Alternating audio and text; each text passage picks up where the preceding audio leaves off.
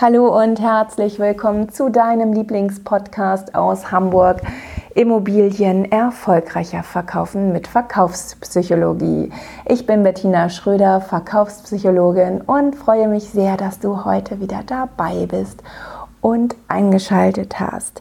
In dieser Folge bekommst du einen ganz kurzen Impuls von mir zum Ende des Wochenendes, den ich so gerne mit dir teilen möchte. Und zwar geht es um das Thema Tiere ja, man sieht auf, ähm, auf vielen Exposé-Fotos Hundekörbchen oder Vogelkäfige oder eben auch Kratzbäume von Katzen.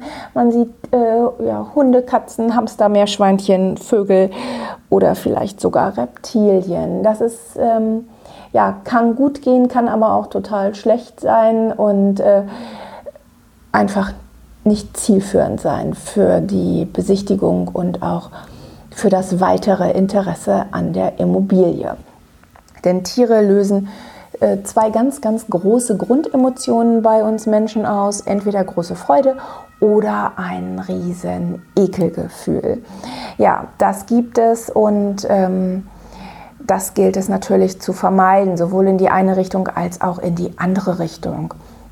Ja, wenn äh, zum Beispiel eine Besichtigung stattfindet und äh, sich der Kunde einfach mehr auf den Hund oder auf die Katze konzentriert und mit den Tieren da ein bisschen äh, kuschelt oder spielt, dann lenkt das doch ab und der Kunde verliert den Fokus für die Immobilie.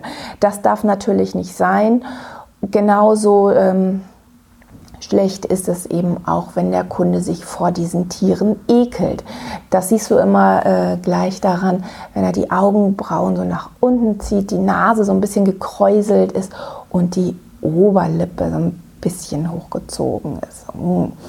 Vielleicht machst du gerade jetzt ja auch dieses Ekelgefühl in deinem Gesicht nach. Probier es einfach mal, wie es aussieht, wenn du dich ekelst. Das als kleiner Tipp von mir aus verkaufspsychologischer Sicht ist es tatsächlich sehr, sehr ratsam, auf Tiere äh, zu verzichten, sowohl eben bei Exposé-Fotos als auch bei den Besichtigungen. So, das dazu. Ich wünsche dir eine großartige neue Woche und äh, wie immer, schick mir gerne eine E-Mail, wenn du etwas mit mir teilen möchtest, wenn du eine Anregung für eine Folge hast oder wenn ich dich beraten darf. Meine ähm, E-Mail-Adresse findest du auf meiner Homepage www.bettinaschröder.de und dann freue ich mich schon auf die nächste Folge, in der ich nochmal auf den grünen Menschentyp eingehen werde. Der fehlt uns ja noch in, un, ja, in unserem Menschenkenntnismodul. So, bis dahin wünsche ich dir alles, alles Liebe, eine erfolgreiche neue Woche und ganz viele Grüße, deine Verkaufspsychologin Bettina Schröder.